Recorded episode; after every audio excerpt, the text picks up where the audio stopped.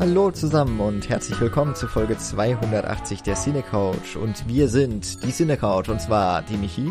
Hallo. Der Nils. Moin. Und der Jan. Hallo. Ja, wir sind das Triumvirat, das sich heute um super wichtige Dinge kümmert. Wir sind quasi Legislative, Exekutive und Judikative in einem. Wir sprechen heute über Politik. Nee. nein, Äh. nein. Bitte nicht. Das geht ja schon gut los. Na, wir werden nicht ganz, ich glaube, wir werden nicht ganz drum rumkommen, so ein bisschen über Politik zu sprechen. Na gut. Ich spreche ja eigentlich gerne über Politik.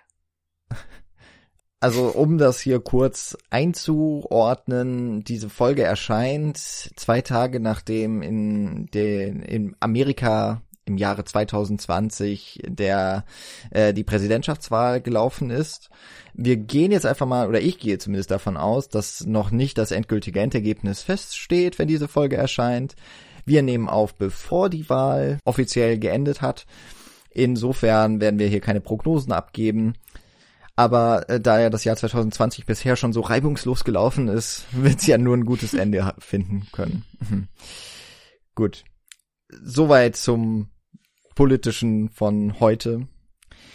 Ähm, und ich hatte mir halt überlegt, ich würde dazu jetzt ganz gerne mal was thematisch machen und habe in dem Buch, das ich glaube ich dieses Jahr schon mal erwähnt habe, in einer der früheren Folgen, äh, Best Movie Year Ever von Brian Rafferty, das äh, mich jetzt irgendwie doch ein bisschen verfolgt hat tatsächlich im Nachhinein. Da geht's um das Kinojahr 1999.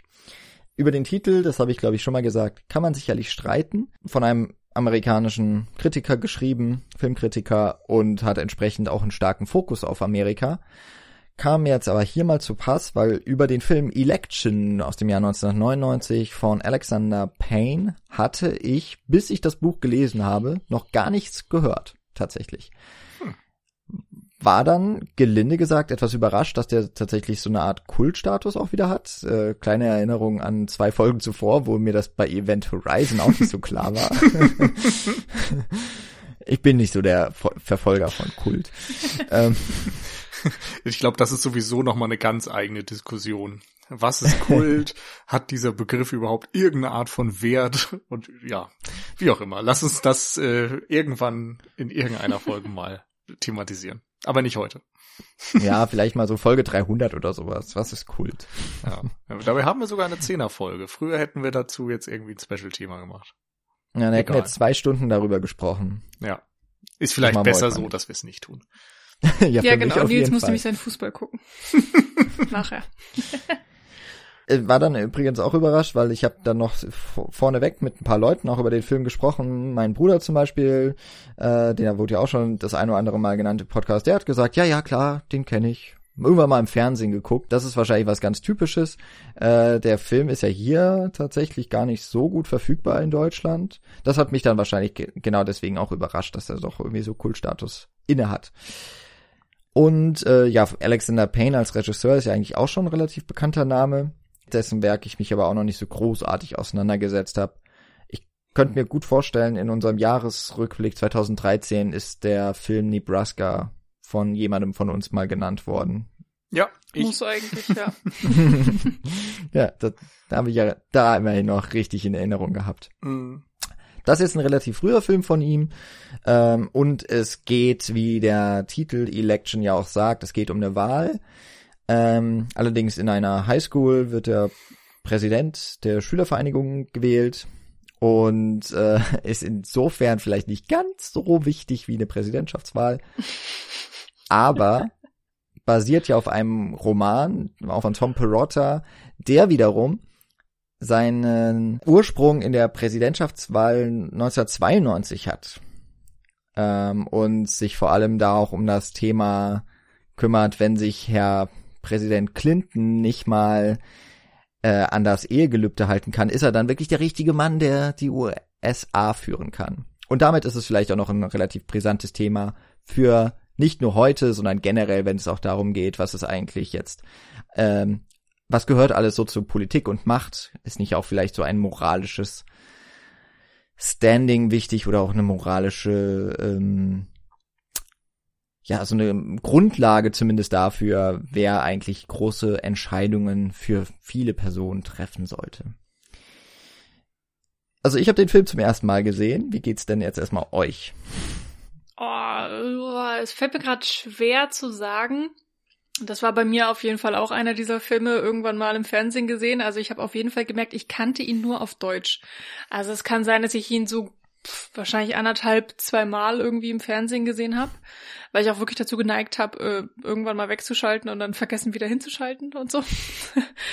ähm, ja, also ja, muss jetzt mal zweite oder dritte Sichtung gewesen sein und halt die erste auf Englisch und ohne Werbeunterbrechung auch mal nett. ja, ich glaube, bei mir ist auch so ähnlich. Also zum ersten Mal vermutlich irgendwie im Fernsehen oder so ähnlich geguckt.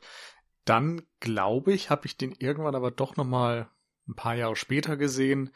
Ähm, also in meinem Hinterkopf ist da irgendwas, wo es auch ums Jahr 99 ging und wo da eben genannt wurde und vielleicht sogar als der beste Film des Jahres oder zumindest einer der besten und das fand ich dann irgendwie doch interessant, weil für mich eben 99 auch echt ein Filmjahr ist, was ich immer sofort nennen würde, wenn es um gute Filmjahre zumindest geht und äh, wollte dann irgendwie nochmal gucken, was ich da denn eigentlich verpasst oder nicht so gut in Erinnerung hatte vielleicht und das ist jetzt aber auch schon wieder viele Jahre her.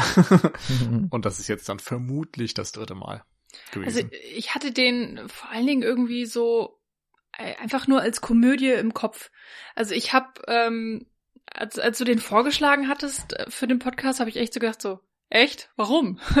Weil gerade über Komödien ist es halt immer sehr, sehr schwer zu reden oder manchmal wird es einem sehr schwer gemacht, weil es dann irgendwie auch so subjektiv ist, weil man das Gefühl hat, es gibt kaum einen Subtext oder irgendwie ein größeres Thema, was damit schwingt, sondern es geht halt einfach nur darum, äh, dass es lustig ist. Und ähm, ne, als du dann halt meintest so mit, ja, Politik und Wahl und tralala und dann dachte ich so, ja gut, da habe ich mich einfach mal so ein bisschen überraschen lassen, was da kommt, weil ich das gar nicht mehr so im Kopf hatte, dass äh, dieses ganze Geflecht ähm, und, und Moral und Ethik und eben Wahlbetrug und so weiter, also äh, dass das alles mit eingeflochten ist und dann gibt's ja durchaus auch nochmal Themen von wegen ne, ambitionierte Frauen, wie werden die wahrgenommen, was hat das für Effekte, auch auf Männer, also irgendwie auch so Geschlechterkonventionen und, und Bilder. Ähm, und was da nicht alles drinne steckt. Also das, das äh, fand ich jetzt auf jeden Fall faszinierend bei der Sichtung ähm, dass ja, dass ich den so als knallharte, in Anführungsstrichen normale Teenie Highschool-Komödie im Kopf hatte und ja, dass das doch eigentlich äh, nochmal ein ganz anderer Film ist. Obwohl natürlich, klar, es ist auch eine Komödie. Also ich habe mir eben nochmal den Trailer angesehen, weil ich auch äh, davor nochmal ein bisschen was gelesen habe, auch über den Film.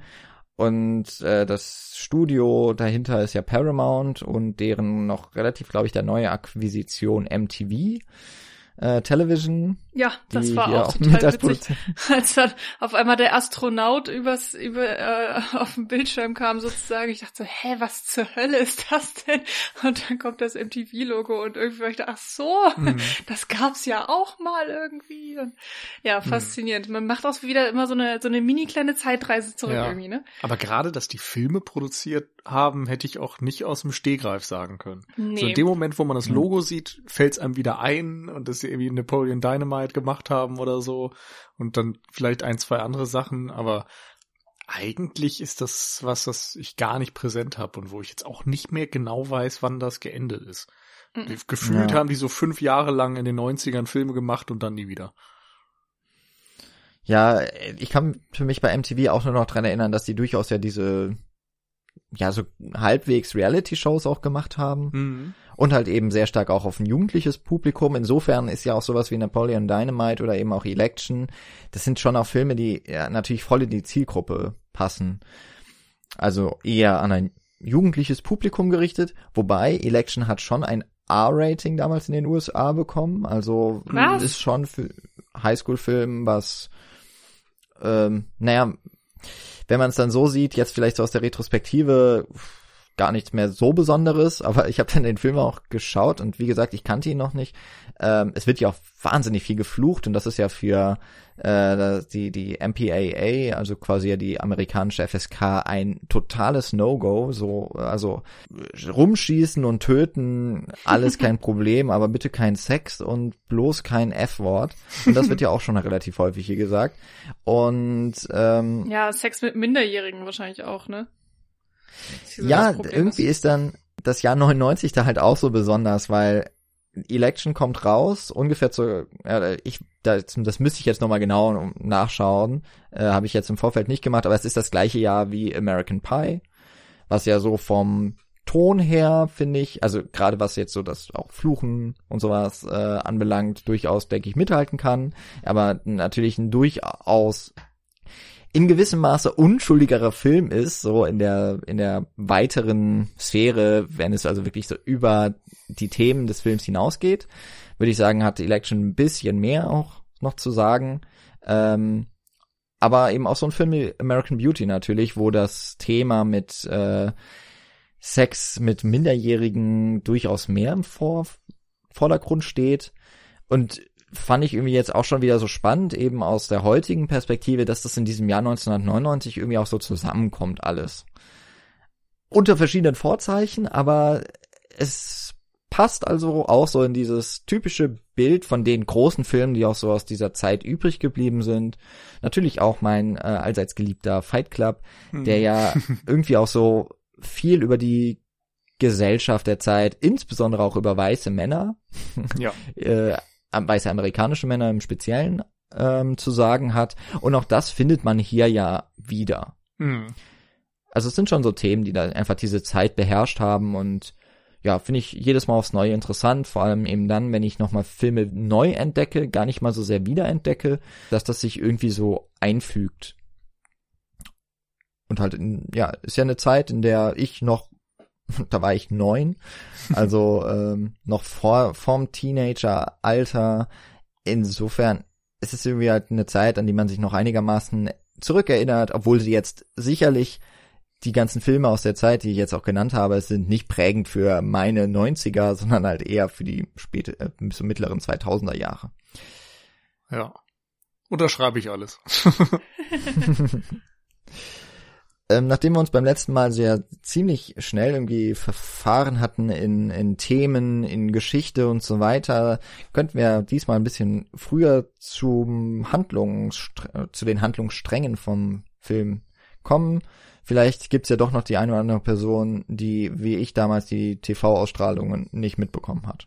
Es geht in Election um eine Schülersprecherwahl. Matthew Broderick spielt einen Lehrer, der irgendwie bei der Schülerschaft sehr beliebt ist, mehrfach Lehrer des Jahres ähm, geworden ist. An dieser örtlichen Highschool, an der er unterrichtet, soll eben eine neue Schülersprecherwahl stattfinden und besonders tut sich dabei Reese Witherspoon hervor, die so ein bisschen ja, der Prototyp Streber ist irgendwie, also sich äh, na, jedes Mal meldet und ein bisschen übereifrig bei allem ist und vielleicht nicht so sozial ähm, verträglich agiert, aber dafür eben so ihren ihre Bildung und ihren ihre Karriere schon voll im Blick hat und alles. Und er, also Matthew Broderick, sieht das irgendwie sehr skeptisch und gerade auch, weil sie eine Affäre mit seinem Kollegen und besten Freund hatte, die dem den Job gekostet hat und die Ehe. Er setzt sich im Grunde das Ziel, ihre Wahl zu verhindern und einen Gegenkandidaten aufzubauen und entscheidet sich dabei für Chris Klein, der eben auch bei American Pie mitgespielt hat und äh, so der Prototyp des Jocks ist, also so ein Quarterback, der irgendwie vielleicht nicht so viel in, im Kopf hat, aber dafür irgendwie allseits beliebt ist und immer gut drauf und sich irgendwie auch schnell bequatschen lässt, um dann eben der Gegenkandidat zu werden. Und seine kleine Schwester wiederum, die zwei Jahre jünger ist, Tammy, äh, und wo ich jetzt tatsächlich, während ich bei den anderen jeweils vergessen habe, wie die Rollen heißen, weiß ich da nicht, wie die Schauspielerin heißt. Jessica Campbell, die hat aber auch danach nicht mehr so viel gemacht. Die setzt sich jedenfalls auch in den Kopf, bei dieser Wahl teilzunehmen, ausgelöst davon, dass ähm, ihr Schwarm, ein anderes Mädel, sie im Grunde ja zurückweist und stattdessen eine Beziehung mit ihrem älteren Bruder eingeht und ja, als Trotzreaktion quasi setzt sie sich in den Kopf, dann deren Pläne zu torpedieren und selbst anzutreten. Insofern gibt es im Grunde eine Art Dreikampf um die Wahl des Schülersprechers oder der Schülersprecherin und dabei sehr viele Intrigen, viel ähm, hin und her. Äh, die Sympathien wechseln auch immer mal wieder im Verlauf des Films. Das Besondere vielleicht in der Erzählweise ist, dass ähm, Alexander Payne sehr stark auf Monologe und auf Voice-Over setzt, die insbesondere eben auch die vier eben genannten Hauptdarstellerinnen eingesprochen haben und damit so auch ihre Agenda und aber auch vor allem den Blick auf andere, insbesondere was Matthew Brodericks äh, Charakter, wie heißt er jetzt wieder? Jim McAllister, glaube ich. Ja. Ähm, insbesondere seine Sicht auf die Schüler als auch Erwachsener ähm, ja damit weitergibt und Ausdruck verleiht. Mhm. Aber ich würde es gar nicht so sehr auf ihn beziehen. Also ich fand eher spannend, dass du von Anfang an merkst, wie sehr das persönlich gefärbt ist, dass diese Monologe eben ganz doll subjektiv gefärbt sind und dir immer die spezielle Sichtweise einer Figur mitgeben und im Grunde schon immer so eine Art Rechtfertigung beinhalten, warum sie moralisch falsch agiert haben.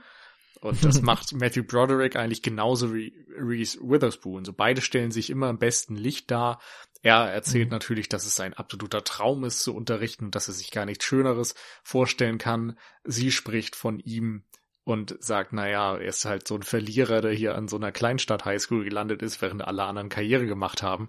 Und äh, sie stellt sich selbst als die, ja, Person da, die eben Ziele hat und alles dafür tut, einen goldenen Karriereweg einzuschlagen und er äh, wertet sie eben ab und sagt so, naja, das ist halt so diese Nervensäge, auf die keiner Bock hat, weil sie sich so krass hervortut und ja, insofern immer ganz spannend zu sehen, wie dadurch äh, erzählt wird.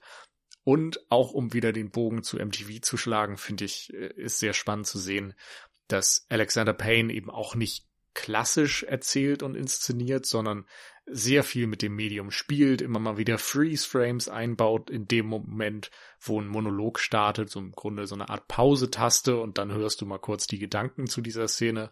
Oder es wird Musik eingespielt, die dann auf einen bestimmten Schnitt endet und sowas, Montagen, also ja fast collagenartige Bilder eigentlich, die gebaut werden, das dann ja einfach äh, so, so ein bisschen typisch postmodern Ende der 90er ja. ist. Also dahingehend auch den, den Anfang des Films fand ich irgendwie ganz interessant, weil wir starten ja eigentlich stumm. Also du hast erstmal den, den Vorspann, die Namen, bla bla, und dann ähm, haben wir eigentlich eine Parallelmontage, wenn ich es richtig im Kopf habe, von eben Tracy, die ihren Tisch aufbaut mit ihren ähm, Unterschriftenblöcken und eben Jim, der morgens Sport macht äh, und dann eben sich in der Schu Schule duscht und für seinen Lehrerjob vorbereitet. Also dieses der Start in den Tag, wenn man so will, von den beiden ist miteinander verwoben beziehungsweise findet eben gleichzeitig statt und wird uns eben auch gleichzeitig gezeigt und ähm, sehr lange wird halt gar nichts gesagt und das fand ich irgendwie ganz interessant, dass man ähm, ja so eine Art Beobachterperspektive einnimmt und ähm, einfach so den beiden folgt und gar nicht genau weiß, wo führt uns das jetzt irgendwie hin, was, was soll das? Ähm, Jana, würde ich mich auch mal dafür interessieren, wie du das wahrgenommen hast, gerade weil du ja eben den Film noch nicht kanntest und vielleicht jetzt auch noch nicht hundertprozentig wusstest, worauf der Film hinaus will und so weiter oder was das Ende des Films ist und so. Aber äh, für mich äh, kam dann schon dieses Gefühl von wegen, ja, die beiden sind halt miteinander verwoben. Äh, oder also diese, die, einerseits die beiden Geschichten, ne, die von Tracy, die von Jim, aber eben irgendwie halt natürlich auch deren beider Leben, so dass man halt weiß, die werden sich jetzt ähm, in der nächsten Zeit ähm, gegenseitig beeinflussen. Und so, ne, man sieht dann mal, ob im Guten oder im Schlechten. Ich hatte ja immerhin schon ein bisschen was über den Film dann gelesen. Und das, was der Anfang ganz gut macht, ist eben tatsächlich diese beiden Figuren zu etablieren und auch als das war jetzt vielleicht so für mich ein bisschen überraschend, dass Reese Witherspoon gar nicht so sehr die Hauptfigur ist, sondern dass äh, es mindestens gleichwertig ist. Ich würde jetzt aber sogar eher sagen, es ist tendenziell eher Matthew Brodericks Geschichte. Hm, ja. Also es ist meiner Meinung nach eher aus seiner Sicht erzählt, wobei es halt sich immer auch mal so ein bisschen abwechselt. Aber ähm, ich dachte eigentlich, es wäre mehr schon Reese Witherspoon so im Fokus, die aber da ja auch noch gar nicht so die große, so der große Name war. Ich glaube, Mhm. das kam ja erst ein bisschen später, hat sie nicht 2000, 2001 war da natürlich blond, oder? Ja, ich Ja. wollte gerade sagen, ich glaube, das war genau die Phase. Also da ging es gerade los. Du hast gerade gesagt, natürlich blond. Ähm, Also das war auf jeden Fall der Durchbruch. Dann War so sie bei Mainstream, Eiskalte ne? Engel dabei oder Stimmt, ich ja, Das? Weil das war war doch auch vorher. die Zeit, oder?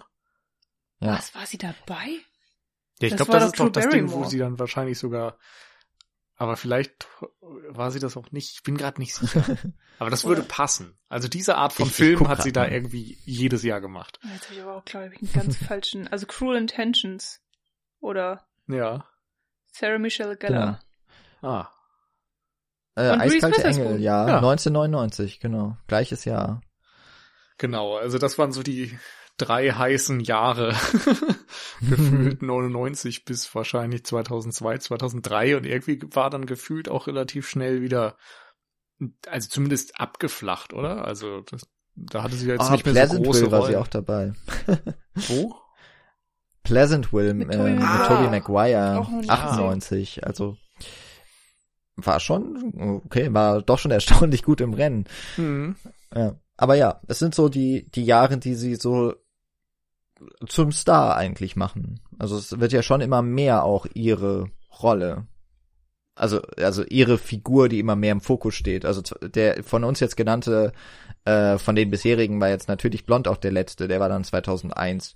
Und da ist sie ja wirklich dann unangefochten Hauptdarstellerin und der Star des Films Hm.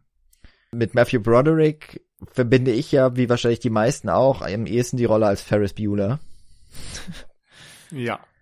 Wobei ich auch immer einen Softspot für The Producers hab, wie ihr wisst. Hm. Insofern muss ich auch immer an den denken. Ja, den habe ich zu spät erst gesehen, als dass das für mich so prägend wäre. Aber hier natürlich in, einfach schön, ich glaube, das wird auch häufiger mal so erwähnt, so Ferris kommt zurück an die Highschool. und man könnte es, ich finde, so von der Art und Weise, wie er, wie er auftritt, passt das auch schon so ein bisschen. Also wahrscheinlich wäre er Mhm. nicht, würde Ferris jetzt nicht unbedingt den Weg einschlagen, zum Le Lehrer des Jahres mehrfach gewählt zu werden. Oder vielleicht sogar schon, aber das wäre wär ihm, glaube ich, nicht so wichtig. Ja, aber das ist so der typische Kontrast auch irgendwie, oder? So mit 17 ist das irgendwie der Ferris und mit 40 ist es dann halt der Mr. McAllister. Ja, ja ist ja auch. äh, Am Anfang wirkt er ja noch relativ sympathisch, muss ich auch sagen, so als Mm, Lehrer. ja. Irgendwie auch so ein bisschen eine, so ein bisschen auch eine traurige Gestalt, obwohl er ja erstmal so tut, als wäre er eigentlich ganz zufrieden so mit seinem Leben. Wobei es ja dann im weiteren Verlauf des Films auch deutlich wird, dass er sich das mehr oder weniger einredet. So wie er sich ja im Grunde auch diesen Wettkampf oder diese ähm, Konkurrenz, die dann aufgebaut wird zu Tracy, ja mehr oder weniger auch nur Ausdruck dessen ist, dass er halt so ein bisschen unzufrieden ist, aber äh, sich das halt jetzt auch so darauf aufbaut, dass er ist ja der, der Lehrer für Geschichte und für Politik und entsprechend auch der aus dem Lehrkörper, der mit der Schulsprecherin oder dem Schulsprecher eben am ehesten im Kontakt steht. Ähm, also es ist auch so ein bisschen dann seine eine Art von Machtdemonstration, dass er versucht, diese diese Overachiever-Figur von Reese Witherspoons Tracy Flick zu bremsen, zu stoppen. Ich glaube, er sagt so in etwa, er muss, also wenn er jetzt nicht ein, ähm, wenn er jetzt nicht eingreifen würde, wer weiß, was sie mit den an, also mit der Menschheit anstellt. Das sind so eine der Sachen, die habe ich nie, immer noch nicht so ganz begriffen. Weil aus einer komödiantischen Position funktioniert das natürlich super, dass du irgendwie so diesen Lehrer hast, der einfach seine Schülerin stoppen will, weil, oh mein Gott, sie ist so nervig. Und ähm, er würde dann ja das ganze nächste Jahr auch noch mit ihr verbringen in diesem Ausschuss. Und sie würden halt ne eng und haben harmonisch äh, zusammenarbeiten oder wie auch immer sie das sagt. Und so, das ist schon okay, dass er das halt einfach, da hat, da hat er keinen Bock drauf und jetzt muss er was dagegen tun. Aber ähm, ansonsten ist das doch eigentlich eine, eine krasse Unterdrückung der Frau, oder? Dass er halt so ein Overachiever ist Und derjenige, der an der, an der Macht ist, der sagt sich dann halt so, oh Gott, nee, äh, das ist ja dann irgendwie dann, weiß ich nicht, da muss ich ja arbeiten oder was auch immer. Und die, die will ja tatsächlich was.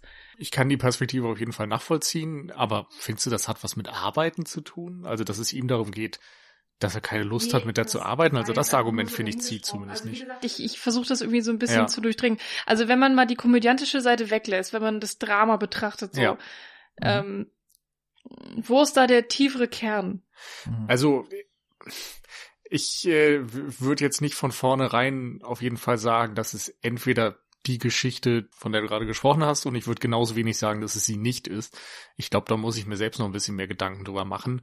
Ähm, ich würde aber nicht gleich eine, eine Feminismus-Allegorie draus machen, weil ich eben auch einerseits das Gefühl habe, dass es ein sehr viel äh, eher aus seiner Pos Position erzählter Film ist. Und insofern ist dieses Feminismus-Thema dann eher ein, eins, das mitschwingt, als dass es im Kern der Geschichte wäre. Und äh, für mich steht eher im Vordergrund, dass es zwei Figuren sind, die aus purem Egoismus handeln. Und sich das aber irgendwie beide, glaube ich, nicht eingestehen wollen. Also er will halt irgendwie, glaube ich, so ein bisschen ihr eins auswischen einerseits und sich vielleicht auch dadurch so ein bisschen eine Bestätigung holen, weil er die Macht hat oder so, das zu beeinflussen. Und sie selbst hat halt einfach irgendwie so ein krasses Ego, dass sie da unbedingt gewinnen will und natürlich auch das so als Karrierestep sieht. Hm. Ja, das finde ich spannend. Ich könnte mir vorstellen, dass das, was du eben gesagt hast, Michi, und äh, wo ich so sagen würde, wow, du fängst jetzt gleich mit so einem richtig großen Fass an, machst es jetzt, äh, machst jetzt gleich das große Fass auf. Es, ich würde auch sagen, es schwingt so mit. Ist jetzt die Frage, ob das damals schon so angelegt war oder ob das vielleicht auch etwas ist, was man jetzt so aus der heutigen Perspektive stärker wahrnimmt, wo man ein bisschen mehr sensibilisiert ist vielleicht. Hm. Ich finde auch hier ist Election so sehr typisch für Ende der 90er Jahre, weil für mich ist äh, schon hauptsächlich oder so, ein so ein Ticken, ein bisschen mehr als ein Mühe, ist äh, Matthew Broderick mehr als Reese Witherspoon Hauptfigur. Das hast du schön gesagt. Und es gibt so einige Dinge, die passen halt zu diesem Bild, was ich eben schon mal genannt hatte, mit so dem, äh, insbesondere dem weißen männlichen Amerikaner, der in der Gesellschaft immer weniger an Bedeutung und an Macht irgendwie vielleicht noch gar nicht mal so sehr hat, aber so spürt, dass sie es, dass es ihm so aus den Händen rieselt wie Sand dass er es nicht mehr greifen kann. Und ich glaube, das mhm. ist hier schon auch Thema, weil man ja, ich habe schon gesagt, er ist ja doch eher so ein Loser-Typ. Mhm. Ja. Er, er ist halt, also er, er spricht so darüber, ne, er, wow, ich wurde zum äh, ich bin der erste Lehrer, der mehrfach zum oder sogar in Folge zum Lehrer des Jahres gewählt wurde, aber er ist halt, halt in Nebraska, irgendwo in einer Kleinstadt. Ja, Omaha, ähm, oder? Ja. Oder, Omaha? Ja. Okay. Ähm, aber Nebraska okay, ist der andere Film. äh, ich glaube, sie haben es in Nebraska gedreht oder so war es irgendwie. Also ganz am Ende der Typ, für den dann Tracy Flick arbeitet, ist ja der Repräsentant von Nebraska. Ja, ja, ja stimmt. zu der Szene kommen wir gleich noch. Genau, aber vielleicht kam deswegen das Land nochmal Das kann sein. Äh, aber, aber ja. ich hatte, ich glaube, die Schule, wo sie auch gedreht haben, die ist tatsächlich auch in Nebraska, weil Alexander Payne auch dort aufgewachsen ist irgendwie. Jedenfalls, äh, Matthew Brodericks Figur, der Jim McAllister, er macht sich so sein Leben ein bisschen, also er, er präsentiert sich so in seinen Monologen als ein bisschen schon mehr, als er eigentlich ist ich meine, er hatte auch eine Ehe, die, wo er ja irgendwie so sagt, ja, wir sind glücklich, aber die Bilder erzählen was ganz anderes. Ähm, er hat auf seinen Kumpel und äh, der ja eine Affäre hatte mit Tracy, kommen wir gleich auch noch, ähm, was so ein bisschen zu dieser Rache-Story äh, da dann passt, die Nils eben angesprochen hat, die glaube ich auch wichtig ist in der Motivation von ihm. Aber es geht ja auch darum, zum Beispiel, dass er versucht, seine oder dass seine Frau und er eigentlich versuchen, ein Kind zu bekommen und das schaffen sie nicht. Was ja auch so, so ein Zeichen eigentlich für Impotenz ist. Jetzt gar nicht mal tatsächlich in dem Sinne, dass er, dass er nicht performen könnte, sondern eher, dass er ja, dass äh, nicht in seiner Macht ist oder nicht in der Macht dieser dieses Ehepaars ein Kind zu zeugen. Das äh, passt zumindest ja schon auch in dieses Machtlosigkeit, in dieses Überflüssigsein vielleicht auch rein, was so generell in diese Generation passt. Ja. Und dass dann eben aber so eine andere Macht auf einmal oder andere eine andere Gruppe von Menschen heranwächst auch, die das Heft in die Hand nehmen. Und das ist jetzt in dem Fall eben eine junge, aufstrebende Frau, Tracy Flick, die meiner Einschätzung nach auch wahrscheinlich so mit eine der ersten Figuren ist, so die diesen Figurentypus dieses Overachievers irgendwie auch, zumindest in dem Stil, ähm, ja, so, so festgelegt hat. Vielleicht, sal na, salonfähig jetzt vielleicht nicht gerade. Aber ich, ich habe eben überlegt, in welchem anderen Highschool-Film es schon so eine Rolle gab vorher. Weil bei Breakfast Club zum Beispiel, der ja so als ein Prototyp des Highschool-Films ja auch gilt, da haben wir es ja auch mit Stereotypen zu tun, aber da gibt's keine Figur, die so richtig auf Reese Witherspoons Tracy Flick hier passt. Aber wo ich jetzt sagen würde, so in späteren Highschool-Filmen und Serien gibt es immer so eine Figur, immer so eine Streber-Typ oder eine Streber- Göre, ja, die meistens auch noch wahnsinnig nervig sind. Eigentlich ja so eine Hermine Granger. Die ist ja ungefähr ja. zur gleichen Zeit entstanden. wie, wie auch die Geschichte zu Election. Also ich habe so das Gefühl, das ist auch so etwas, was da so mit begründet wird. Und insofern passt es vielleicht schon so auch ein bisschen, dass es so eine, so eine ja, Female Empowerment Geschichte ist. Und dann vor allem auch mit dem Ende, ich höre jetzt auch gleich auf mit diesem, mit diesem Monolog, ähm, eine Sache, die mich nämlich beim deutschen Wikipedia-Artikel total auf dem falschen Fuß erwischt hat. Da wird so geschrieben, dass am Ende des Films angedeutet wird, würde, dass äh, Tracy Flick sich ihre Position da bei dem, ähm, bei dem Repräsentanten von Nebraska ähm, erschlafen hätte.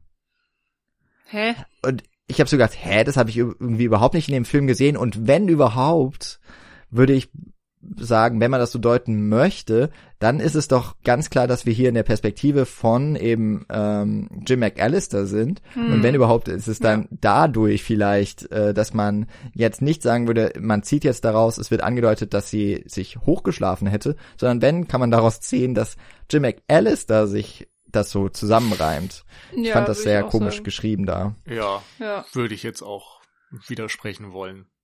Und das würde ja auch das von dir eben aufgemachte Thema, Michi, passen, dass es so, ja, der Mann, der sich irgendwie bedroht fühlt von der Frau. Hm. Eben ganz mal auf den Nukleus. Hm. hm. Ja, also ich will auch gleich nochmal auf die, äh, so wie werden Männer, wie werden Frauen behandelt in diesem Film oder ne, wer hat was, äh, welches Standing und so weiter ähm, drauf zu, zurückkommen, aber ich fand das auch spannend, ja, dieses ganze Thema Macht. Also das, das kommt natürlich irgendwie immer wieder. Wer hat wann, wie, wo Macht? Wer benutzt sie in welcher Form und wann wird sie auch missbraucht? Also da gibt's ja äh, diverse Momente, wo, wo das irgendwie Thema ist und deswegen kann ich mir auch sehr gut vorstellen, dass es irgendwie innerhalb der Figuren irgendwie so eine Antriebshandlung auch sein kann. Nils guckt gerade sehr verwirrt. Ja, weil Ach, ich weiß nicht. Ich habe irgendwie gar nicht so viele Momente im Kopf, wo Leute außer Jim McAllister Macht haben und missbrauchen. Naja, zum Beispiel Tracy Flick, also Macht ist ja vielleicht auch ein bisschen zu viel gesagt, aber wenn sie halt die Poster ähm, abreißt. Ja, ich weiß, nicht, ich finde halt nicht, dass es was mit Macht zu tun hat. Ja. Mach deinen Punkt. Ja. ähm, nö, das war mein Punkt. Okay.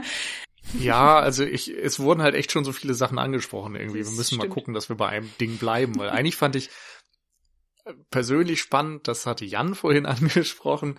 Da ging es ähm, darum, ja, um diese, diese Machtlosigkeit, dieses Infragestellen des, des Männertypus irgendwo auch. Und ich glaube, da steckt viel Wahrheit drin und das passt dann auch wieder sehr gut zu diesem Film des Jahres 99.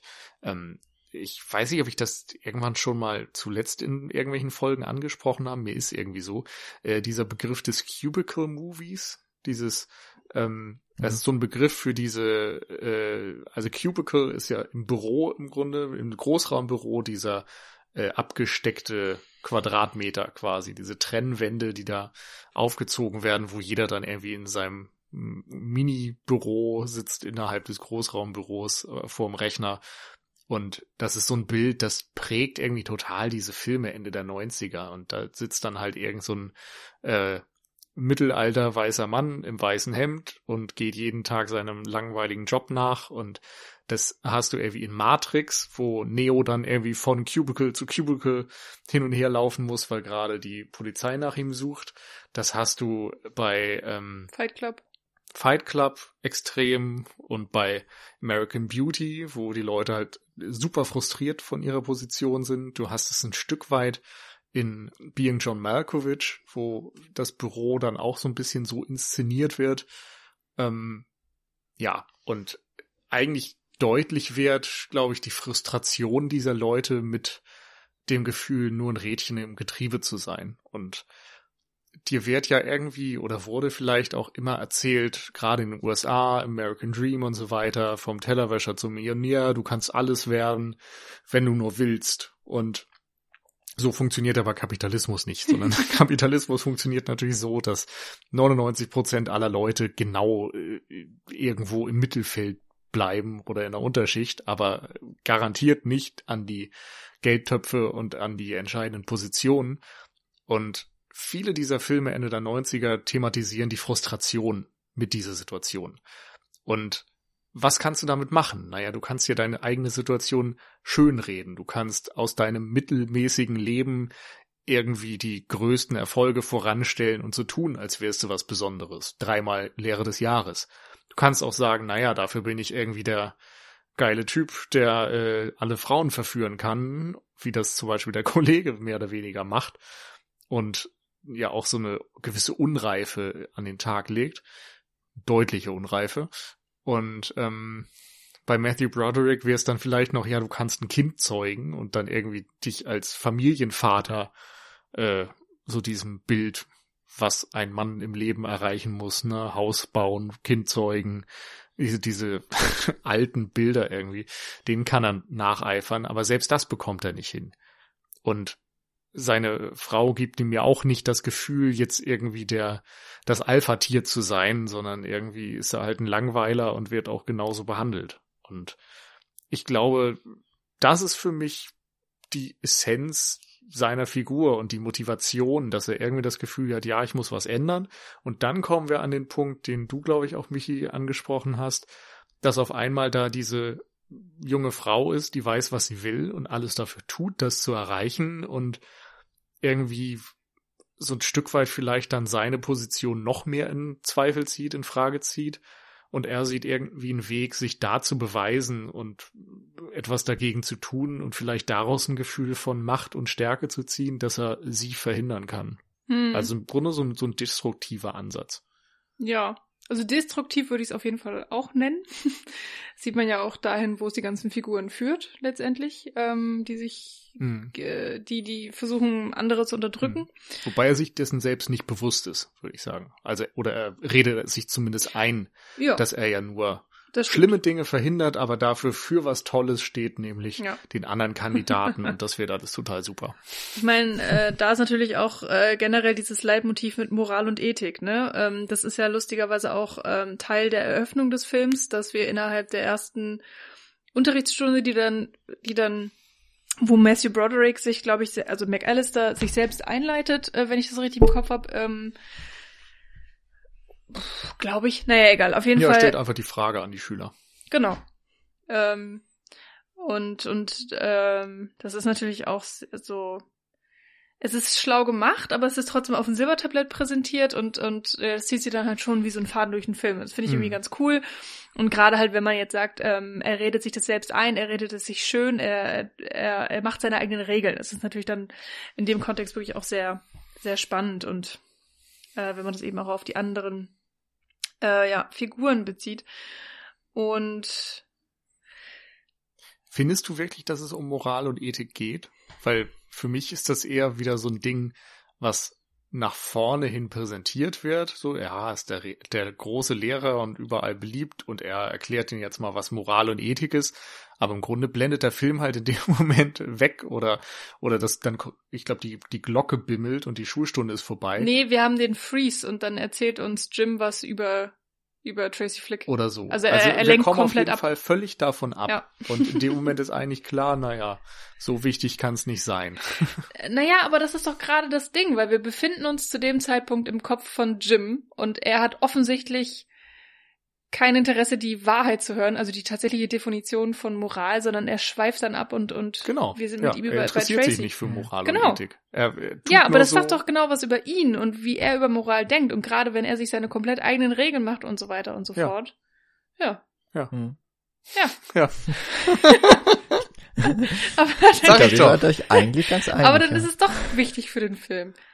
Es ist nicht, es ist jetzt nicht so wahnsinnig äh, im absoluten Vordergrund, aber es zieht sich durch den ganzen Film und man, man findet es immer wieder. Es ist schon, Ja, also für mich war das eben eher die Aussage, dass es eben aktiv nicht das Thema ist. Hm. Weißt du? Mhm. Das ist tatsächlich spannend, weil ich würde auch schon sagen, es geht ja später, man, man kann ihn als eine moralische Figur ja immer wieder auch hinterfragen. Ist es in Ordnung, wenn die Ehe nicht gut läuft zum Beispiel, dass man fremd geht, wenn es einem auch hier vielleicht so ein bisschen auf dem Silbertablett serviert wird? Ist es moralisch vertretbar, wenn ein Lehrer tatsächlich das Gefühl hat, zumindest in eine Schülerin verliebt zu sein, eine Beziehung zu haben, wenn sie das auch noch denkt? Ist es, ähm, ist es moralisch vertretbar, die äh, Wahl zu manipulieren, weil man vielleicht gute Gründe hat, eine Tracy Flick zu verhindern? Also es, es kommt schon immer Mhm. wieder so darauf zurück. Ähm, aber was natürlich trotzdem damit in dieser Szene an, äh, angedeutet wird, ist, äh, auch weil es ja die Antwort auf die Frage dann äh, doch von Tracy Flick gegeben werden muss, was er ja sehr, sehr lange hinauszögert, und sie dann unterbrochen wird von der äh, vom Glockenläuten, das kommt dann ja kurz danach. Das ist halt doch nur irgendwie, ja, es ist halt der Schulunterricht und äh, vielleicht schwingt da auch noch so ein bisschen mit. Eigentlich ist er ja als Lehrer in der Position, Menschen etwas beizubringen. Vielleicht auch etwas, was über das, den Schulalltag, über den Lehrstoff hinausgeht, auf das Leben vorzubereiten. Aber auch wenn er Lehrer des Jahres geworden ist, ist er halt dann doch nur in seinem Schulunterricht oder ist er halt dann doch begrenzt davon durch die Unterrichtszeit. Und was danach passiert, ja, so what. Also für mich, ihr habt schon recht, das ist irgendwie, da, da sind viele Fragestellungen, die man moralisch beleuchten kann. Mein Eindruck ist nur, dass keine der Figuren jemals innehält, um sich selbst mit moralischen Fragen zu beschäftigen. das sondern stimmt. Ja. Die, die Mhm. haben sich halt von vornherein irgendwie davon Genau. verabschiedet und stellen das Wenn dann mal in den Raum in dem Moment, wo es nützt. So der, der Kumpel zum Beispiel, der hat nie drüber nachgedacht, ob das moralisch oder ethisch in Ordnung ist, dass er da eine Beziehung zur Schülerin f- äh, hat. Erst in dem Sinne, wo er zur Rede gestellt wird und gefeuert wird und so weiter, da setzt er sich dann hin und sagt, ja, aber wir lieben uns doch. Ja, so, aber das, also immer nur, wenn es dir gerade was nützt und wenn es halt gerade Ja, passt, Also- dann wird's vorgeschoben mit Moral und ansonsten blendet, blendet das einfach jeder in diesem Film komplett Aber aus. es ist doch total eindeutig, wenn am Anfang des, des Films gesagt ist, das hier ist übrigens die Farbe Orange. Und, ähm, und, und dann ist der ganze Film blau. Dann Ja. fällt es dir auf, oh, Orange fehlt. Es ist ja gar nicht orange hier. Ich sag ja auch nicht, dass das nicht Teil davon ist. Ich sag nur, aus meiner Sicht erzählt der Film dir am Anfang des Films, allen ist Moral scheißegal. Und das erzählt er dir dann die ganze Zeit. Hm. Ja, okay. Dann sind wir uns Ja. ja einig. Also auf eine Art sind wir uns tatsächlich Ja. einig, ja. Wir sehen es vielleicht aus unterschiedlichen Ecken, aber ja. Äh, ich würde noch hinzufügen, dass vielleicht Moral immer nur dann für die Person eine Rolle spielt, wenn sie über andere urteilen. Ja, Ja. auch das, ja. Oder wenn sie andere verurteilen, das muss man ja vielleicht eher sagen. Weil Matthew Brodericks Figur, äh, da kommen wir jetzt vielleicht auch so ein bisschen zu diesem Rache, also die Motivation, die uns der Film so ein bisschen liefert dafür, warum er die ähm, Tracy Flick auch stoppen möchte, ist ja, er war befreundet mit diesem Lehrer, ähm, der die Affäre mit äh, mit Tracy Flick hatte, was rauskommt, äh, er wird gefeuert und ist, glaube ich, dann in irgendeinem Laden am Ende, äh, macht Etiketten an, an Dosen und so. Äh, war selber in der Ehe und ist ja auch noch mit der Frau zusammen, mit der dann später Matthew Broderick noch eine Affäre beginnt. Und Matthew Broderick ja auch sich irgendwann mal Tracy Flick so imaginiert beim Sex. Also eigentlich ja dann auch so vordergründig. Er macht Tracy dafür verantwortlich, dass sein Kumpel aus dem äh, ja aus dem Job geflogen ist, dass sie ihn verführt hat. Und auf der anderen Seite aber auch noch, dass er vielleicht ein Stück weit neidisch ist auf seinen Freund, der die Frau hat, die auch ein Kind ge äh, gebärt hat, äh, auf mit der äh, Reese Witherspoon, mit der viel jüngeren Frau sich ähm, ein, äh, ja, auf, auf ihre Offerten oder andersrum irgendwie eingegangen ist. Und all das, was er eigentlich auch gerne hätte, aber es halt lange Zeit zumindest nicht macht. Hm. Ja, stimmt, hast du recht. Ja, ich, ich finde vor allen Dingen dieses verquere Denken hier so total interessant. So von wegen, ja, Tracy hat, hat den Lehrer verführt. Und so wie man es im Film sieht, also würde ich sagen, das ist mal mindestens auf beiden Seiten, aber eigentlich die Verantwortung ist halt immer bei dem Erwachsenen. Wir haben es hier mit einem Minderjährigen zu tun, mit einer Minderjährigen, Entschuldigung. Also ich habe, ich vergesse mal, wie das so bei amerikanischen Schulen ist, aber ich schätze jetzt einfach mal, die sind auch so 18 da im Film, also die Figuren. Ähm, trotzdem. Ja, was denn jetzt? Minderjährig oder 18? Naja, man ist ja eigentlich erst auf 21 in Amerika. Äh, ja, äh, voll erwachsen. An, Aber oder? naja, trotzdem, das ist ja Aber das Ding. egal. Ich weiß nicht genau, ob sie 17, 18, also je nachdem, Nee. ob man jetzt in der 12. oder 13. Klasse ist, keine Ahnung. Auf jeden Fall, ähm, es, es gibt doch sogar auch, gibt es nicht sogar Regeln, dass Lehrer nichts mit ihren Schülern anfangen dürfen und so weiter und so fort? Ich glaube, Ja, darauf aber kann da man sich einigen, ja. Ja, also die Frage ist ja dann am Ende wieder, reden wir jetzt von einer moralischen Frage, dass sie das nicht dürfen, oder reden wir von einer juristischen Frage?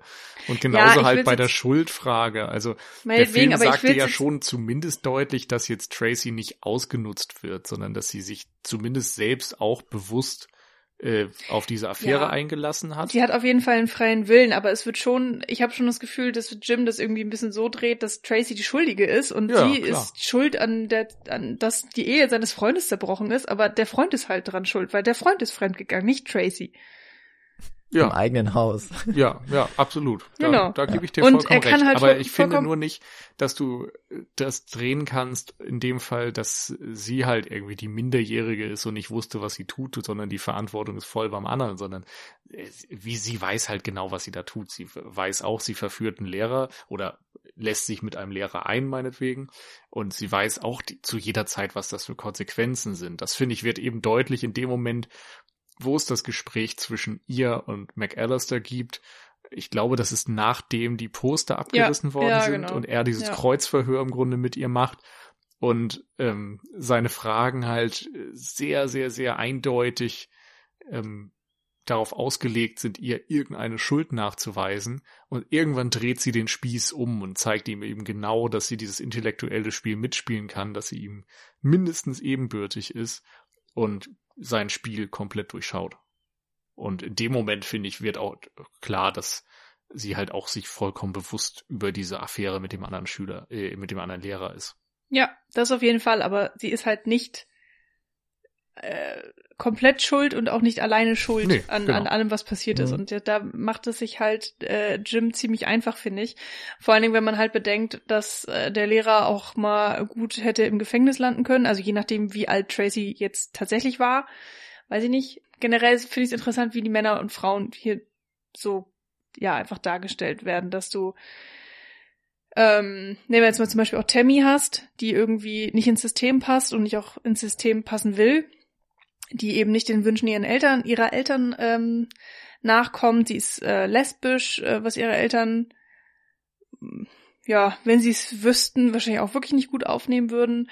Und in dem Moment, wo sie dann eben ähm, die die Schulwahl ja mit ihren Aktionen sabotiert und dann eben auch äh, so tut, als hätte sie die Poster abgezogen, ähm, was ja nun wirklich keine Riesenstraftat ist, aber der Tropfen, der das fast zum Überlaufen bringt und die Eltern packen Tammy äh, in eine christliche Klosterschule oder sowas in der Art, Mhm. ähm, was ja einfach echt schon ja eine krasse Bestrafung ist und ähm, ich weiß auch nicht. Generell habe ich das Gefühl, dass natürlich bis auf Tracy, äh, viele Frauen irgendwie als ziemlich schwach dargestellt werden. Und wenn sie sich irgendwie nicht fügen, dann passiert immer irgendwas Schlimmes. Ich finde gar nicht, dass die anderen sch als schwach dargestellt werden. Ich finde eigentlich generell, dass in diesem Film äh, ja, okay, es ist jetzt ähm, ich würde schon eher sagen, dass der Jim McAllister eine ziemlich schwache also eine, eine moralisch schwache Figur ist, eine charakterlich schwache Figur. Ja. Ich finde es ganz spannend, dass zumindest bei den, also wir haben natürlich jetzt die zwei, die viel stärker im Vordergrund stehen, also Jim McAllister und Tracy Flick. Das sind schon eher die Protagonisten. Am Anfang habe ich noch eher von vier auch gesprochen. Und ähm, die beiden Geschwister oder zumindest Adoptivgeschwister wird's ja, glaube ich, noch angespielt, ähm, Paul und Tammy, die sind dann so eher so äh, in der zweiten Reihe, aber auch bei denen wird immer der Wert darauf gelegt, irgendwie, dass man ihre Handlungen nachvollziehen kann. Und ich finde es äh, gerade so spannend, dass du sagst, dass, dass dieses Schicken aufs Mädcheninternat, auf, auf diese Klosterschule, dass das so eine Strafe wäre. Tammy findet das ja super, weil da sind ja eine ganze Menge andere Mädchen, die auch alle Rebellinnen sind. Ich, ich finde generell übrigens Tammy eine super coole Figur. Hat vielleicht Ja. auch den besten Satz da am Anfang. Äh, ich bin ja nicht lesbisch. Ich mag halt Menschen. Und die Menschen, die ich halt mag, sind halt alle Frauen. Das ist eine typische 16-, 17-Jährige, die äh, sich halt einfach noch nicht so sicher ist darüber. Ähm, und natürlich die Rebellin so, die alles drauf anlegt, halt auch Außenseiterin zu sein und damit aneckt. Und ähm, es ist natürlich schon irgendwie interessant, dass sie durch ihr Anecken, also auch hier wieder eher schon auch von der Wahl her, ne, es ist die Frau, das ist diejenige, die das System so herausfordert und dafür von der männlichen Seite dann auch eher bestraft wird. Also sie wird suspendiert und so, wird aus dem, soll aus dem Rennen geworfen werden und so weiter, oder wird es sogar. Mhm. Und dann haben wir auf der anderen Seite eben den Paul, ihren Bruder, der ist halt strunzdumm, der typische Quarterback, der äh, verletzt ist und sich dann äh, mit dem äh, von von dem Lehrer von Jim McAllister da so reinreden lässt, aber er ist halt beliebt. Und äh, es ist halt der Typ, der, ja, der Quarterback ist halt immer der Held so an der Schule, ne? Mhm. Das ist halt auch so wunderbar schön mit diesem Klischeebild gespielt. Und Chris Klein, finde ich, ist ja auch halt super. Also er ist so richtig schön trottelig, man kann ihm auch gar nicht so richtig böse sein. Ähm, er ist auch irgendwie total süß so mit seiner Schwester, wenn er so mit ihr redet und halt aber nichts kapiert. Ja. Wie er so zum Spielball auch wird von der, äh, da weiß ich jetzt wirklich weder Rollenname noch Schauspielerin, aber Tammys Freundin, die sich ja dann doch noch nicht auf eben so dieses, auf die, ja, damit klarkommen möchte, vielleicht, dass sie eigentlich lesbisch ist oder zumindest bi. Und dann eben, um Tammy eins auszu, äh, auszuwischen, mit ihrem Bruder was anfängt. Und äh, also finde ich, ist auf jeden Fall bei allen Figuren dann so, dass sie irgendwie ihre ihre Agenda wird auf jeden Fall erzählt und ich finde auch, dass sie nachvollziehbar gemacht wird und dadurch macht es mir auch schwer, eine der Figuren wirklich irgendwie gar nicht zu mögen zum Beispiel. Also auch Jim McAllister, ich kann ihn jetzt nicht hassen so als Figur. Tracy Flick ist ja auch eine Figur, die eigentlich in vielen Dingen total ätzend ist, aber irgendwie hat man schon auch Sympathien für fast alle in gewissen Szenen, im gewissen Rahmen. Ja. Ich schätze mal, dass die Abstufung da relativ subjektiv ist, aber ja, grundsätzlich stimmt das alles. Ähm, Ja. Ich finde im Grunde dann nochmal interessant, du hast vorhin gesagt, es würde irgendwie eine, äh, die, die US-Wahl 92 als Thema haben, dieser Film. Ist das eine Äh. Vorlage gewesen oder habe ich das missverstanden? Genau, und der äh, Autor, also das ist ja ein, ein Roman, ähm, der ich glaube Mitte der 90er Jahre erschienen ist Mhm. und dann auch schon relativ früh zum Drehbuch umgearbeitet wurde und dann aber irgendwie keinen richtigen Abnehmer gefunden hat. Und dann halt irgendwann ist es bei Paramount gelandet und bei Alexander Payne. Und der Autor, der Tom Perotta, hat anscheinend durch äh, eben damals die Affäre mit den Clintons äh, und ich glaube damals gab es auch so einen Dreikampf, ähm, hat er das im Grunde so als als Aufhänger genommen, was ist, also wie, äh, ich glaube, da ist dann Moral schon irgendwie wichtig, was für ein Mensch vielleicht auch mal so, ich habe den, ich habe jetzt den Roman nicht gelesen, ähm, aber was für eine Art Mensch ist eigentlich dazu, können wir dazu befähigen, Macht zu haben? Und das hat er dann in diesen relativ unschuldigen an ähm, Rahmen gesetzt von dieser Schulwahl, von dieser mhm. Highschool-Präsidentschaftswahl. Und ich glaube, er hat auch irgendwann mal so gesagt, äh, von wegen, die Leute, die jetzt auch so Präsident werden, die haben auch alle schon damals so als diese äh, unsäglichen Menschen angefangen, die auch unbedingt in der Highschool die Wahl gewinnen wollten. Was natürlich ein fieses Framing dann für äh, Tracy Flick ist. Ja, aber wäre auch meine Lesart des Films. Also ich äh, musste auch gerade eben, ich weiß nicht, wie das euch geht, aber ich musste schon denken, mir ist sie wahrscheinlich am wenigsten sympathisch, trotz allem. Also trotz aller Taten, die irgendwie auch andere machen und so weiter, habe ich für sie irgendwie am wenigsten Sympathien übrig. Das kann aber auch subjektiv sein, wie gesagt. Ich fand nur ganz spannend, ich wusste nicht, dass es jetzt wirklich eine, eine spezielle Wahl als Vorbild hat. Für mich war das etwas Allgemeineres. Also ich muss immer so ein bisschen auch an diese eine South Park Folge denken, die beim Thema Wahlen sehr oft aufgegriffen wird. Ähm, da geht es irgendwie um die Wahl eines neuen Maskottchens an der Elementary School in South Park. Und äh, die Kinder finden das dann halt lustig, sich zwei absolut beschissene Maskottchen zu überlegen. Und dann tritt am Ende irgendwie ein Rieseneinlauf gegen eine Kotstulle an. Und äh, das ist dann natürlich die Moral. So, du hast die Wahl, du musst unbedingt wählen. Es ist die oberste Bürgerpflicht zu wählen, selbst wenn am Ende halt irgendwie es um eine völlig sinnlose Wahl zweier Maskottchen geht, die völlig hanebüchen und schlecht sind. Und ist eben sehr allgemein gesprochen. Und so hatte ich das bei Election auch immer aufgefasst, dass es einfach so Prototypen sind von diesen übereifrigen Overachievern, die irgendwie allen auf die Nerven gehen, weil sie die ganze Zeit nur ihren Lebenslauf, ihre Karriere und immer mehr, immer mehr, immer mehr im Kopf haben.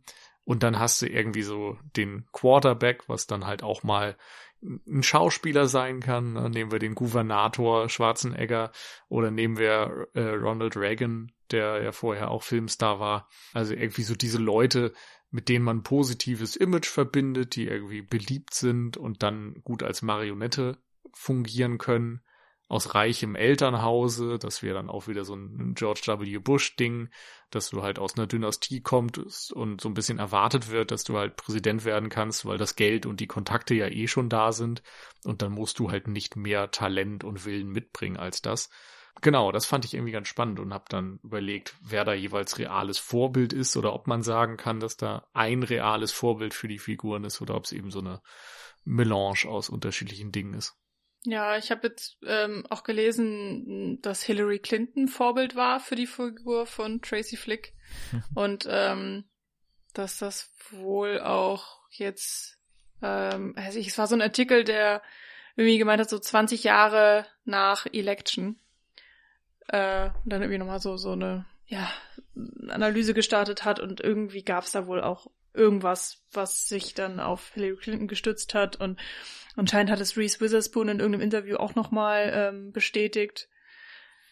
Äh, ja, meinetwegen. Also ich habe es tatsächlich auch ähm, allgemeiner aufgefasst, diesen Film. So, dass es einfach generell mal um Wahlen geht und da wird ja auch viel Unterschiedliches behandelt, was ja auch allgegenwärtig ist. Ich fand diese Szene halt total cool, als die Stimmzettel ausgezählt wurden. Dann gibt es diesen einen Schüler, der das alles wahnsinnig ernst nimmt irgendwie macht man sich so ein bisschen drüber lustig, dass er halt so eine blöde Schulerwahl so ernst nimmt und man denkt sich so, Alter, ne, jetzt sagst du halt einfach, und oh, ist doch Schnuppe und ja, okay, dann zählen wir halt zweimal nach, weil ja, die Regeln sagen, wir müssen zweimal nachzählen. Und gleichzeitig habe ich dann auch gedacht so, nee, das ist ja eigentlich genau richtig. Also wir, wir brauchen solche Leute. Wir brauchen Leute, die irgendwie ans System glauben und an, an die Regeln und weil im Normalfall haben diese Regeln auch einen guten Grund und, und äh, wenn man nicht an die Regeln glaubt, dann zerbricht eigentlich das System und dann kann man es auch gleich lassen. Hm. Und ähm, das macht ja Jim dann so ein bisschen klar, weil er halt einfach ähm, manipuliert, die Stimmzettel wegwirft und so, so sein eigenes Ergebnis fabriziert. Und dann kriegt er halt irgendwann die Schlappe, weil da nämlich genau dieser eifrige Schüler eventuell zusammen mit Tracy Flick, also es wird ja nie, nie richtig gezeigt, wer jetzt die Zettel Ach, der Hausmeister war es eigentlich, ne? Der Hausmeister. Stimmt. Mhm, genau. Der Mann, an den man eben nicht denkt, der nicht beachtet wird von den großen, wichtigen Menschen sozusagen. Ja, Mhm. stimmt, der ist dann derjenige, der die Wahrheit ans Licht bringt und ja, dann dafür sorgt, dass eben auch diese eifrige Schüler und eben Tracy Flick, dass die ihre Gerechtigkeit bekommen, sozusagen. Und das, ja, das sagt halt irgendwie so viel aus über generell Wahlen und, und, und die Gesellschaft und gerade eben auch in Amerika, wo halt seit Ewigkeiten die Wahlbeteiligung ja auch schon so beschissen ist. Ich meine, das ist natürlich in vielen Ländern so und äh, es gibt diese ewige Diskussion, wie viel zählt meine Stimme eigentlich? Und dann natürlich auch noch in Ländern, wo extreme Wahlmanipulation gestaltet wird, wenn dann irgendwie auf einmal 500 Prozent der Bevölkerung abgestimmt haben, weil es irgendwie Mhm. ja fünfmal so viele Stimmen gibt, wie es eigentlich geben sollte und so eine Späße. Ja, und da gibt's halt so viele interessante Wahrheiten hier in diesem Film oder auch eben einfach Gesellschaftskritiken und Denkanstöße in kleinem wie auch im großen Maße und eben auch so ein bisschen diese Frage, wie schlimm oder eben nicht schlimm ist es, dass dieser Lehrer eine Schülervertreterwahl manipuliert. So, ist es, das ist ja nicht wichtig für die ganze Welt, eigentlich. Aber wenn man es halt im, auf das große Ganze bezieht, es ist halt einfach Wahlmanipulation und Wahlmanipulation hat immer Konsequenzen und es ist halt schon schrecklich, eigentlich. Aber im Grunde ist es halt nur so eine blöde Schülerwahl. Also es ist interessant, wie man das immer so auf dieses ganz Kleine runterbrechen kann. Aber es das heißt ja nicht, dass es nicht auch wichtig ist. Ja, das ist aber ja, finde ich, auch so das Schöne da in dieser Szene. Eigentlich ist ja der Lehrer, wäre meiner Meinung nach ein sehr ehrbarer Beruf, wenn man nicht so viele Lehrer kennen würde und wüsste, wie es halt eigentlich ist. wenn man sich das so mal vor Augen führt, eigentlich ist es ein super wichtiger Job, der aber häufig vielleicht nicht ernst genug genommen wird. Und darum geht's ja dann hier auch noch so nebenbei, dass ausgerechnet der Lehrer, der auch über Politik und über Moral und Ethik was beibringen sollte, letztlich derjenige ist, der sich darüber hinaussetzt. Für den seiner Meinung nach die Regeln nicht gelten. Und dann ist es eben die bittersüße Tragik, dass der Hausmeister, den er nie beachtet hat, und ja, sich da schön die Klammer schließt vom Anfang des Films, Hm. wo er ungeachtet auf den frisch gewischten Boden die Thai-Box wirft, weil er halt einfach nicht aufpasst. Mhm. Ja, und das ist so das unscheinbare Fehlverhalten, über das man stolpert. Mhm. Ne? Es sind nicht die großen Skandale, sondern die kleinen Skandale, die Mhm. einen zu Fall bringen. Ja. Ich habe so das Gefühl, wir haben so äh, jetzt die ganze Zeit über sehr, sehr große Sachen gesprochen, über Themen, die auch weit über den Film hinausgehen. Das haben wir in letzter Zeit häufiger ja auch geschafft. Das ist auch sehr schön, dass wir das bei den Filmen machen. Ertappt mich da nur immer selber dabei, wie ich so ein paar der schönen Kleinigkeiten immer ein bisschen ausblende. Die finde ich aber auch sehr wichtig dann zu erwähnen sind, gerade wenn man einen Film dann doch auch ziemlich mag. Also mir hat Election echt gut gefallen, ist vielleicht auch schon aufgefallen dem einen oder anderen oder der einen oder anderen äh, aufmerksamen Hörerin. Es gibt, äh, da steht ja Tracy noch niemandem zur Wahl gegenüber. Und dann macht sie diesen Vergleich auf zu Coca-Cola. Hm. Mhm. Und ich weiß nicht, ist euch vielleicht auch aufgefallen, der Ja. Jim trinkt eigentlich über den gesamten Film hinweg Pepsi. Ja. Sehr prominent. Ja. Tracy Flick spricht wahnsinnig prominent über Coca-Cola. Dann gibt's kurz danach so eine Szene, wo der Jim die Pepsi-Dose zusammendrückt und mit dem, mit den Unterschriften von Tracy wegwirft. Ja. Und irgendwann später im Film, ich glaube so ungefähr zur Mitte, dann sieht man mal, wie er bei sich den Kühlschrank aufmacht. Und er hat davor eben immer Pepsi getrunken und dann sieht man, ach, im Kühlschrank steht eine Coca-Cola-Dose. Ach, okay, das ist mir nicht aufgefallen. Also er hat ja auch so ein durchaus auch sexuelles Interesse an Tracy. Das merkt man ja äh, dann später eben noch mal mehr im Film, wo sich also auch das so ein bisschen durchgesetzt hat. Am Ende trinkt er übrigens wieder Pepsi. Ja, und er schmeißt die Pepsi doch auch sogar auf das Auto von diesem Republikaner. Und das finde ich, das sind so schöne Kleinigkeiten, die der Film auch mit drin hat. Und vor allem sagt das ja auch was aus. Also Ja, man muss ja noch dazu sagen, dass bei Cola der große Dialog ist, dass Coca-Cola die Nummer eins ist. Sie geben so viel Werbung aus, dass sie halt auch immer die Nummer eins bleiben. Das heißt, Pepsi wird eben aktiv mit meinetwegen der Nummer zwei assoziiert oder dem, dem Verlierer in diesem Wettstreit. Und äh, er ist eben der Verlierer. McAllister ist der Verlierer. Die Nummer zwei, die nicht damit umgehen kann, die Nummer zwei zu sein. Hm. ja. Und es sind, es sind für mich solche Kleinigkeiten und dann eben auch, äh, das ist vielleicht ein bisschen offensichtlicher dann eben, aber dass die äh, Voice-Overs eben auch aktiv für den Humor genutzt werden, gleichzeitig um die Charaktere zu formen und zu beschreiben, dass ja äh, Jim von seiner fabelhaften Ehe erzählt Mm, und dann ach so, kommt ja. er nach Hause, setzt sich mit seiner Frau an den Essenstisch und sie haben sich nichts zu erzählen. Es ist super trist. Man merkt einfach, okay, da passiert halt nicht mehr so wahnsinnig viel. Oder Mm. eben der extrem erotische Sex, den er mit seiner Frau hat. oh Gott, ja. Oh, Ja. schlimm. Der ja auch Ähm. erst in dem Moment interessanter wird, als er sich andere Frauen vorstellt. Ich Mhm. finde bei diesen Kleinigkeiten noch äh, besonders hervorzuheben, einerseits diese Obstmetapher. Ja, genau, da wollte ich auch den Äpfeln und den Birnen und manchmal magst du aber auch eine Banane.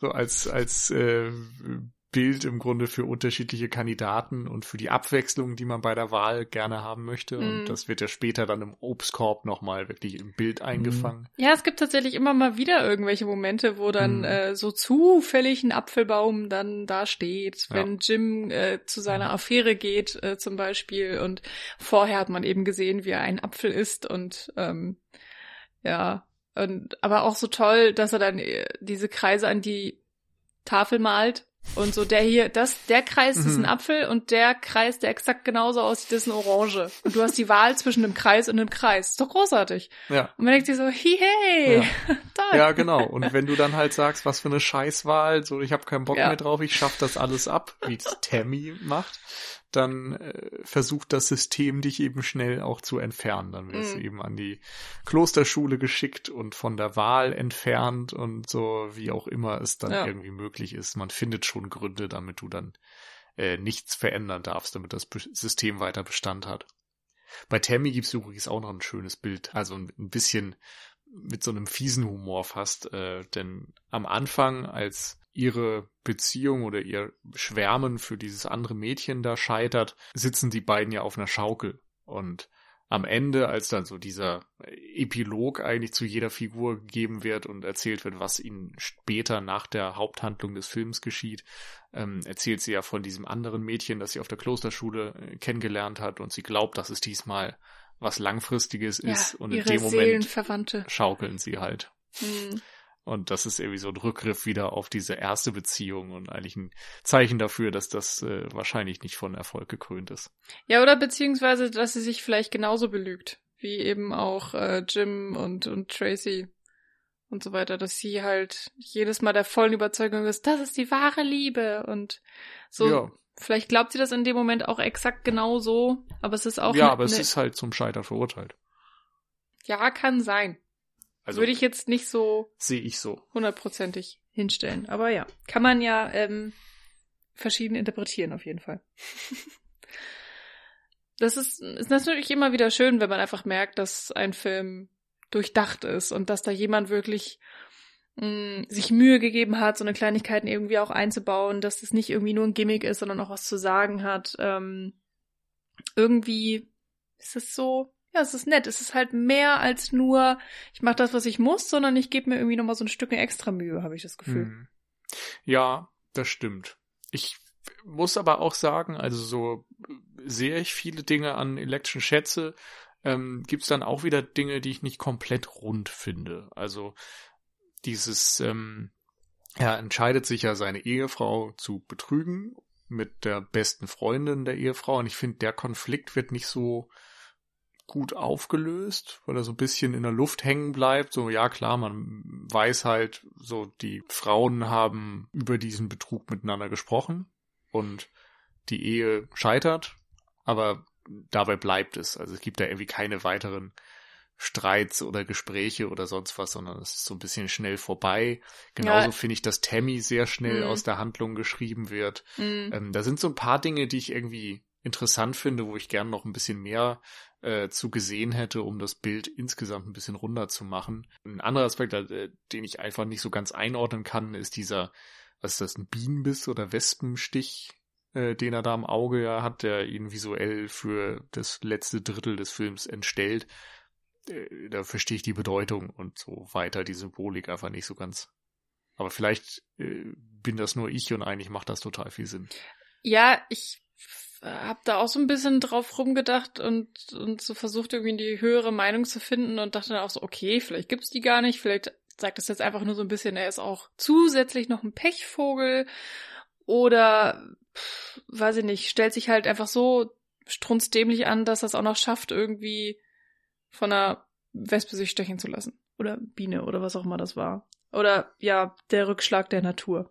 so eine göttliche Bestrafung. Richtig geschnallt habe ich es auch nicht. Also ähm, ich kann mir auch vorstellen, dass es vielleicht Sachen sind, die im Buch dann einfach noch mal deutlicher sind oder die da öfter vorkommen, die da eine, wo man wirklich noch mal mehr eine Bedeutung herausarbeiten kann. Aber ja, das ist natürlich jetzt wieder hier vollkommen bescheuert drüber zu reden, weil keiner von uns hat das Buch gelesen. Ja, kann ich tatsächlich auch keine allgemeingültige Aussage drüber treffen. Ich habe im Grunde nur noch eine, äh, mal so ein bisschen Trivia-artige Bemerkung noch zu machen. Das Ende des Films wurde ja tatsächlich nochmal komplett, äh, ich glaube sogar nochmal nachgedreht. Ich weiß nicht, ob ihr das alternative oder erste Ende, ob ihr davon was gehört, gelesen habt oder es vielleicht irgendwann sogar mal gesehen. Nee. Nein. Weil tatsächlich war wohl das erste Ende, das dann aber niemand so richtig mochte, auch nicht die Leute vom Studio, war wohl, dass sich Jim McAllister und Tracy Flick Jahre später wieder treffen, dass sie dann so ein bisschen im Frieden miteinander sind und sie ihm um eine Unterschrift in ihrem Jahrbuch bittet und er das macht. Super lames Ende. Ach so, das war's. Ach so, ich, ich dachte, jetzt kommt noch was. das Ende, das sie dann eben danach gedreht haben, wohl, äh, ist dann eben das, dass sie sich in New York dann ja so mehr oder weniger zufällig über den Weg laufen, wo dann auch erst dieses Ganze auch nochmal so fatalistische irgendwie mitkommt, dass ja Jim McAllister als Führer in einem Museum arbeitet und so zynisch meint, ja, ich lehre wieder. offensichtlich er Tracy Flick immer noch für schuldig empfindet äh, für sein Versagen in der Schule.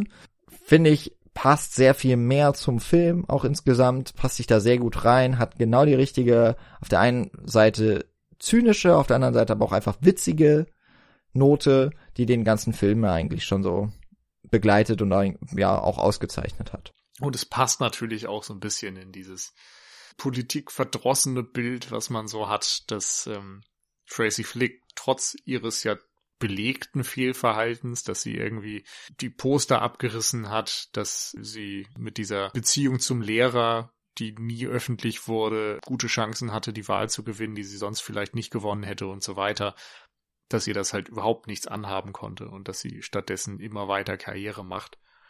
Und mhm. für McAllister ist es natürlich in seiner Selbstwahrnehmung dann besonders bitter, dass er da irgendwie einen absoluten Abstieg hinter sich hat, sowohl karrieretechnisch als auch eben mit der Ehe und mit seinem Apartment. Also eigentlich ging es für ihn komplett bergab, auch wenn er das im Voice-Over natürlich immer noch schönt. Und für sie geht's bergauf. By the way, sie wird natürlich ja gewählt von ihrer und von Pauls Stimme. Hm. Hm. Es ist ja ein ganz enges Rennen und Paul hat ja den Monolog, wo er drüber nachdenkt, wie er eigentlich wählen soll. Und da ja auch die moralische Frage, darf man sich eigentlich selbst wählen? Ich finde sowieso, dass Paul ein total unterschätzter Charakter ist. Also wir haben jetzt auch schon mehrfach gesagt, also er ist irgendwie der nicht ganz so helle äh, Quarterback und so. Und ich meine, klar, auf eine Art stimmt das auch. Er wird ja sehr runtergebrochen auf das. Wir erleben ihn ja auch gar nicht so viel.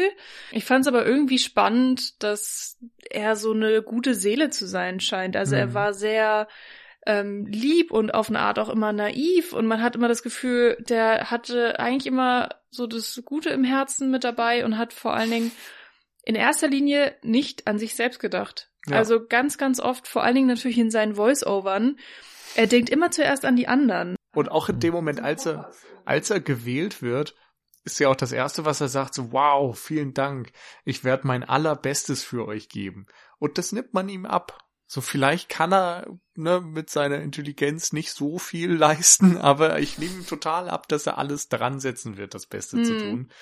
Und da ist es auch wieder ein sehr zynisches Bild, dass diese Leute, die eigentlich vielleicht es am besten machen würden, weil sie eben engagiert wären und das aus voller Überzeugung und vollem Herzen tun würden, dass die halt gerade am Ende nicht gewählt werden und sich nicht durchsetzen, weil ihnen auch an diesem Job halt nicht so viel liegt. Ja, genau. Er hat halt nicht so den Antrieb dazu.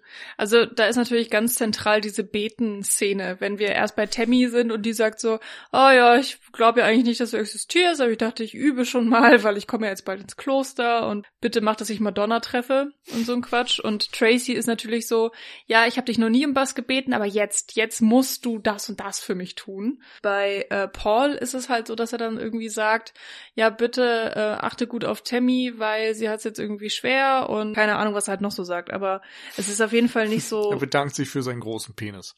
Ach ja. auch wichtig. Super wichtig Ganz auch. wichtig. Da ist es schon wieder ein Teenie-Film in dem Moment. Äh, es ist natürlich alles ein bisschen sehr extrem. Aber mein Gott, das sind, das sind ja alle, alle Charaktere sind ja irgendwie ziemlich drüber. Und ähm, ich fand ihn halt so, ja, so super sweet und ich habe ihn sehr ins Herz geschlossen und eigentlich will man wissen, wie es bei ihm weitergeht. Und bei ihm, ja gut, er geht halt auf irgendein College und ist dann halt irgendwie so, ja, er ist halt zufrieden. Und ähm, ja, man stellt sich ja halt wirklich die Frage, ne, wenn er jetzt mehr Antrieb gehabt hätte zu, zu irgendeiner Art von, ich will das, naja, er wollte ja eigentlich Sportler werden, das wurde ihm ja verwehrt. Also vielleicht wäre der der beste Sportler aller Zeiten geworden, aber ähm, der Unfall hat ihn dann halt irgendwie äh, gelähmt. Ja, ist schon spannend. Aber er ist zufrieden. Am Ende, ja. Ja. Ja. Aber das ist genau die Essenz daraus. Es geht halt nicht darum, ob er irgendwie jetzt sonst was geworden wäre, sondern es geht einfach nur darum, dass viele Menschen außerhalb der Politik sehr glücklich werden und sich halt auch nicht so viel für Politik und die ganzen Wahlzirkus da interessieren und dadurch sehr glücklich werden. Und nur diese zwei Figuren, die so super verbissen sind, ähm, verbleiben dann auch in der Politik. Und das ist ja dann wieder eine Aussage über das politische Geschäft. So, die Leute, die da aktiv sind, die, die eigentlich niemand vielleicht da haben möchte, weil sie nur aus egoistischen Interessen handeln und weil sie unmoralisch handeln und ja. Aber man kann halt trotzdem glücklich sein, solange man sich nicht so viel mit diesem Kram beschäftigt. Mhm. Wir haben es im Grunde falsch gemacht, weil wir haben uns jetzt damit beschäftigt. Mhm. Wobei ich tatsächlich bei Tracy bis jetzt nicht ganz schnalle, tut sie das wirklich alles nur, also will sie Karriere machen um der Karriere willen oder will sie Karriere machen, um eben eine machtvolle Position zu haben, um eben tatsächlich auch etwas zu bewegen? Also ich, ähm, ich kann mich da nicht so ganz festlegen, weil letzteres wäre ja eigentlich total in Ordnung. Das wäre ja wirklich unterstützenswert. Aber, Aber es wird Jim, halt nie im Film so dargestellt. Darum würde ich sagen, geht's darum nicht. Aber wird sie denn eindeutig so dargestellt, dass sie einfach Karriere, Karriere, Karriere, so ich will den ersten Platz, um den ersten Platz zu haben? Ich, ich finde ja, weil ja. sie steht ja am Anfang des Films in dieser Montage halt super früh auf. Sie ist die erste, die da ist. Die, sie baut sofort den Stand auf und hat da halt schon ihre ganzen PR-Strategien. Also sie, sie ja, weil sie einfach weiß, wie der Hase läuft. Das ist ja nicht verwerflich. Sie gibt sich ja wahnsinnig Mühe. Also sie weiß, wie es wie es läuft, was sie machen muss. Und sie macht den ganzen Scheiß, obwohl sie zu dem Zeitpunkt, sie hat ja noch nicht mal eine Konkurrenz. Aber ich habe halt den Eindruck, dass es alles dann diesem Zweck untergeordnet, weil nie jemals ein Ziel von ihr deutlich wird. Sie formuliert nicht ein Ziel, was sie hat, wenn sie Schülersprecherin ist oder wenn sie diese Wahl gewinnt. Ich glaube, das ist tatsächlich der Punkt. Sie backt ja diese Cupcakes und da drauf steht Pick Flick das ist ihre Botschaft. Also wählt mich. sie hat, sie hatte eigentlich keine Agenda. Man bekommt auch in diesen ganz, in dieser Montage, was sie alles schon erreicht hat, bekommt man immer nur mit, dass sie entscheidet, aber man bekommt nie mit, wofür sie eigentlich ist. Sie ist so mit eigentlich Prototyp und für mich, äh, zumindest jetzt aus heutigem Stand, so die erste Figur, diese erste Klischeefigur dieses Overachievers. Halt einfach nur am Ende was erreichen und immer Erster sein. Aber wozu ist eigentlich unwichtig, was man dann am Ende macht, sondern es geht nur darum, dass man es erreichen kann. Ja. Und das reicht ihr ja als Ziel. Und es reicht auch, um sie zu verstehen. Finde ich auch. Wobei ich eben schon so gedacht habe bei Nils Moral aus dem Film quasi, dass die Leute, die eigentlich sich nicht um Politik scheren, dass sie am Ende am besten dran sind. Das wäre irgendwie ein trauriger Kommentar, wenn man dann am Ende sagen muss, ja, okay, Politverdrossenheit ist vielleicht eigentlich das Heil des Menschen, so das Seelenheil. Ja, je nachdem. Also Verdrossenheit ist ja auch, ist ja nicht eine, eine komplette Ignoranz nach dem Motto, ich beschäftige mich damit, sondern das kann ja auch bedeuten, dass du halt angepisst bist, wie es läuft und davon mhm. verdrossen bist. Und das, das, ist ja eher dann die McAllister-Rolle. Die, die sich von vornherein einfach nie dafür interessiert haben und glücklich sein können, ohne Politik und ohne dieses Wissen, wie viel Scheiße da passiert. Das sind halt die Glücklichen. Stimmt. Man bekommt noch bei Tracy mit, dass sie ja dann auf dem College ist und alle machen Party, nur sie halt nicht. Und sie ist halt genervt von allen. Mm. Also sie wird auch da nicht so richtig glücklich, während die anderen, also Jim ausgenommen, eigentlich, ja, eigentlich nur äh, Tammy und äh, Paul sind glücklich am Ende. Nee, ich würde nicht sagen, dass Tracy nicht glücklich ist. Sie ist halt in ihrer eigenen Welt und sie kriegt das, was sie will. Also es wird hm. nicht gesagt, dass sie nicht glücklich ist. Okay. Nee. Also klar, man, man, äh, man hat da sofort eine Konnotation zu, man sagt so, oh Gott, sie hat keine Freunde. Aber ich finde, da muss man halt echt ein bisschen vorsichtig sein, das sofort so krass zu bewerten. Ja. Also sie macht das natürlich auch im Film selbst. Sie sagt auch so, ich habe irgendwie kaum soziale Kontakte. Also ihr, ihr selbst fällt es auf. Aber ja, es ist, es ist komplexer als das, finde ich. Hm. Naja, ich finde, es ist komplexer als sie ist nicht glücklich. Aber der Film macht zumindest sehr deutlich, dass sie eben kein Teil dieser großen Gesellschaft ist, wie es zum Beispiel Paul ist. Also sie steht nicht innerhalb dieser Gruppe, sondern sie ist irgendwie separat von der Gruppe, ja. separat von den Leuten. Und das natürlich das auch eine aber, Aussage oder. Aber das tut Tammy zum Beispiel auch und Tammy feiern wir irgendwie als Rebellin und das finden wir irgendwie ganz geil. Und bei Tracy sagen wir, oh Gott, nee, also die ist ja so in ihre Arbeit verliebt, das geht ja gar nicht. Also sind mal übertrieben gesprochen. Und das finde ich halt ein bisschen fragwürdig. Tammy hat ja keine Konflikte mit anderen Schülern. Im Grunde, außer diese, ich nenne sie mal Ex-Freundin. Das ist halt ein privates Problem. Aber ansonsten gibt's ja nie einen Moment, wo sie Streit mit anderen Schülern hat oder so. Es gibt sogar den einen Moment, wo sie die Rede hält und alle für sie sind und alle auf ihrer Seite sind. Aber hat denn Tracy Konflikte mit anderen Schülern? Das verstehe ja, ich nicht. das ist doch das Ende des Films, dass sie halt in ihr Zimmer sitzt und schreit, seid leise und die anderen sitzen auf dem Flur so. und haben Spaß. Ah, mit den Studenten. Zum Beispiel. Okay. Äh, zwischendurch hat sie auch bei der Wahl die ganze Zeit Konflikte und reißt Poster ab und macht dies und das und sagt, sie ist einsam und sie sagt, niemand will in mein Buch äh, schreiben. Aber das sind ja alles Teile des gleichen Dings. Also du wolltest wissen, wo da Anhaltspunkte sind, da sind sie. Ja, aber ich find's krass, hm. dass du das dann, dass das so krass unterschiedlich bewertet wird. Also ich, ich verstehe es wirklich nicht. Ja, aber ich habe dir doch gerade mehrere Szenen genannt, wo aus meiner Sicht Anhaltspunkte dafür da sind, dass Tracy eben nicht Teil dieser Gesellschaft meinetwegen ist oder sehr für sich steht. Und ich finde halt nicht, dass Tammy so inszeniert wird, dass die ständig für sich steht. Wo, wo ich äh, auf jeden Fall Michi auch nochmal recht geben muss, ist, dass das dann sehr subjektiv eben von mir war zu sagen, ich habe nicht das Gefühl, dass sie am Ende glücklich ist, was tatsächlich einfach es sich vielleicht bei ihr ein bisschen anders äußert, weil sie erreicht ja trotzdem, was sie erreichen möchte. So, eigentlich steht sie auch noch ganz gut da, ist nur Jim McAllister halt der Loser eigentlich, der es halt sich nicht eingestehen möchte. Aber da hast du mich auf jeden Fall auch gerade nochmal so zum Denken gebracht und Nils hat es eigentlich dann auch nochmal schön auf den Punkt gebracht. Sie steht halt so außerhalb von dieser Gesellschaft, dass es darum geht, miteinander irgendwie klarzukommen, miteinander im Kontakt zu stehen, viele Beziehungen zu haben, die einen erfüllen, Freunde zu haben aber dafür interessiert sich ja Tracy eigentlich gar nicht so sehr. Es ist für sie nicht die Maxime. Deswegen ist es am Ende für sie, glaube ich, gar nicht mal so ein Beinbruch, dass ja, genau. sie in dem sozialen Kontext nicht so dasteht wie die anderen. Und dadurch ist es vielleicht zu sehr negativ von meiner Seite auch zu sagen, sie ist halt nicht glücklich. Gut, dann glaube ich, haben wir das ganz gut so zusammengebracht, oder? Ja, ich denke auch. Wieder mal eine Reise zurück ins Jahr 1999. Wir hatten ja vor ein paar Folgen erst Magnolia. Wahrscheinlich haben wir da so ein paar der Punkte auch schon mal angesprochen. Fand ich sehr schön, dass ihr euch mit drauf eingelassen habt, obwohl er, wie anfangs schon mal erwähnt, in Deutschland gar nicht so schön und einfach zu erstehen ist. Also ich habe mir jetzt eine gebrauchte DVD gekauft, die hat dieses furchtbare Plakatmotiv Welches? Also es ist wirklich keine sehr schöne äh, DVD für so eine Sammlung.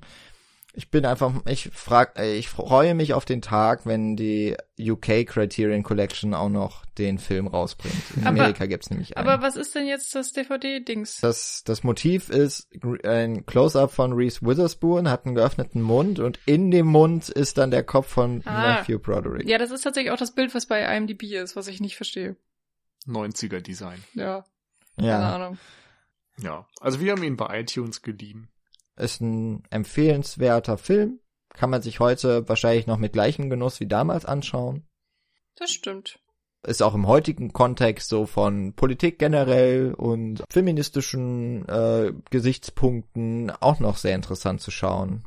Also vielleicht auch gerade mit den Debatten, die sich auch so in den letzten Jahren nochmal ergeben haben, äh, durchaus auch ein Blick wert, wie wir jetzt gesehen haben. Was ich auch äh, ganz angenehm fand, wenn, also wir sind jetzt ja gar nicht so wahnsinnig auf das Thema Highschool-Filme und so eingegangen, aber er ist jetzt auch kein unbedingt klassischer Highschool-Film. Mir ist aber tatsächlich aufgefallen, dass die ganzen Leute, die sehen halt normal aus und die Teenies sehen tatsächlich auch sehr oft aus wie Teenies, also die ganzen Statisten, die da eben angebucht wurden und äh, die haben irgendwie so langweilige Normalo-Klamotten und oh, das fand ich irgendwie sehr beruhigend. Dann noch ein Trivia-Fact. Das sind keine angeheuerten Statisten. Diese Schule ist eine tatsächliche Schule und es wurde gedreht während die, des Schulalltags. Ah, ach witzig, weil normalerweise wird er sehr oft in den, äh, in den Ferien, ja, in, in den Sommerferien gedreht. Hm. Und Reese Witherspoon war auch vorm Dreh quasi als Vorbereitung als quasi Austauschschülerin ab und zu da und saß in der Schule, um sich so ein bisschen einzufinden. Ach, witzig, okay. Ja, weil ich find's schon irgendwie, ist auch nochmal ein ganz anderes Thema, aber wenn man jetzt sowas guckt wie Riverdale, was halt die ganze Zeit in der Schule spielt, die sehen einfach so aufgetakelt aus und so wahnsinnig zurechtgemachte Püppchen, aber halt durchweg alles komplett und auch so Glee und, na, wobei Glee hat ja sogar noch sehr viele Positivbeispiele da so in der Serie mit drin und, ähm, ja, war irgendwie einfach mal schön, tatsächlich normale Teenies zu sehen. Und damit ist ein schönes Schlusswort. Verabschieden wir uns bis dann zur nächsten Folge in zwei Wochen. Vielen Dank für das ausführliche, für das äh, auch, finde ich, sehr anregende Gespräch. Hat mir wieder sehr viel Spaß gemacht, mit euch über einen Film zu sprechen und ich hoffe, das ging unseren Zuhörerinnen genauso. Folgt uns auf den üblichen Kanälen, abonniert uns, gebt uns Feedback, Kommentare, Bewertungen, was auch immer, was euch beliebt. Und bis zum nächsten Mal. Tschüss. Ciao.